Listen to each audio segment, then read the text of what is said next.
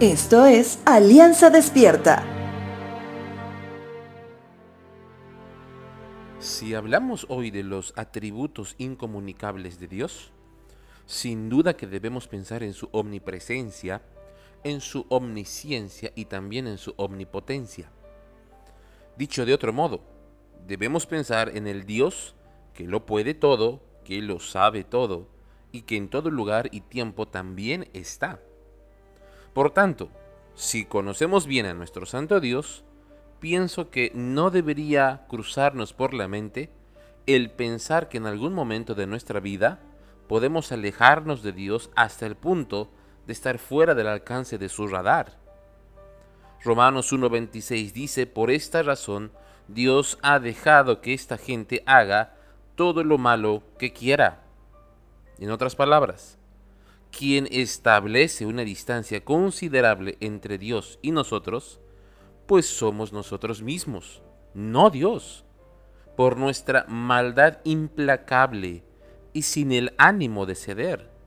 Nos alejamos tanto de Dios, tal cual una niña pequeña que huye corriendo de sus padres, de noche en medio de un callejón oscuro.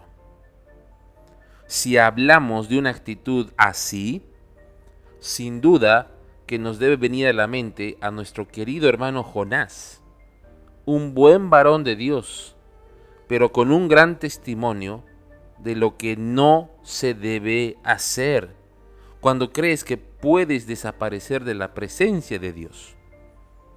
Jonás capítulo 1, verso 3 dice lo siguiente. Jonás decidió irse lo más lejos posible a un lugar donde Dios no pudiera encontrarlo. Jonás huía de expresar en amor las palabras de Dios para los ninivitas. Y eso me recuerda a lo que significa el amor, que muchos piensan que es un sentimiento. Sin embargo, no es así. El amor es una decisión porque Dios nos manda a amar inclusive a nuestros enemigos. Jonás debía amar a sus enemigos en obediencia a Dios y reconociendo que Él es su Señor. ¿Qué pasó con Jonás para finalmente obedecer?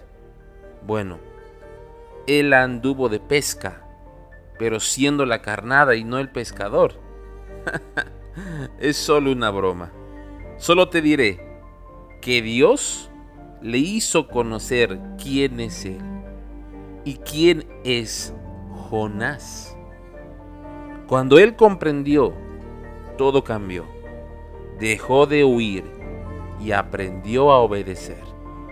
Jonás 3, verso 3 dice, esta vez Jonás sí obedeció a Dios, se levantó y se fue a Nínive.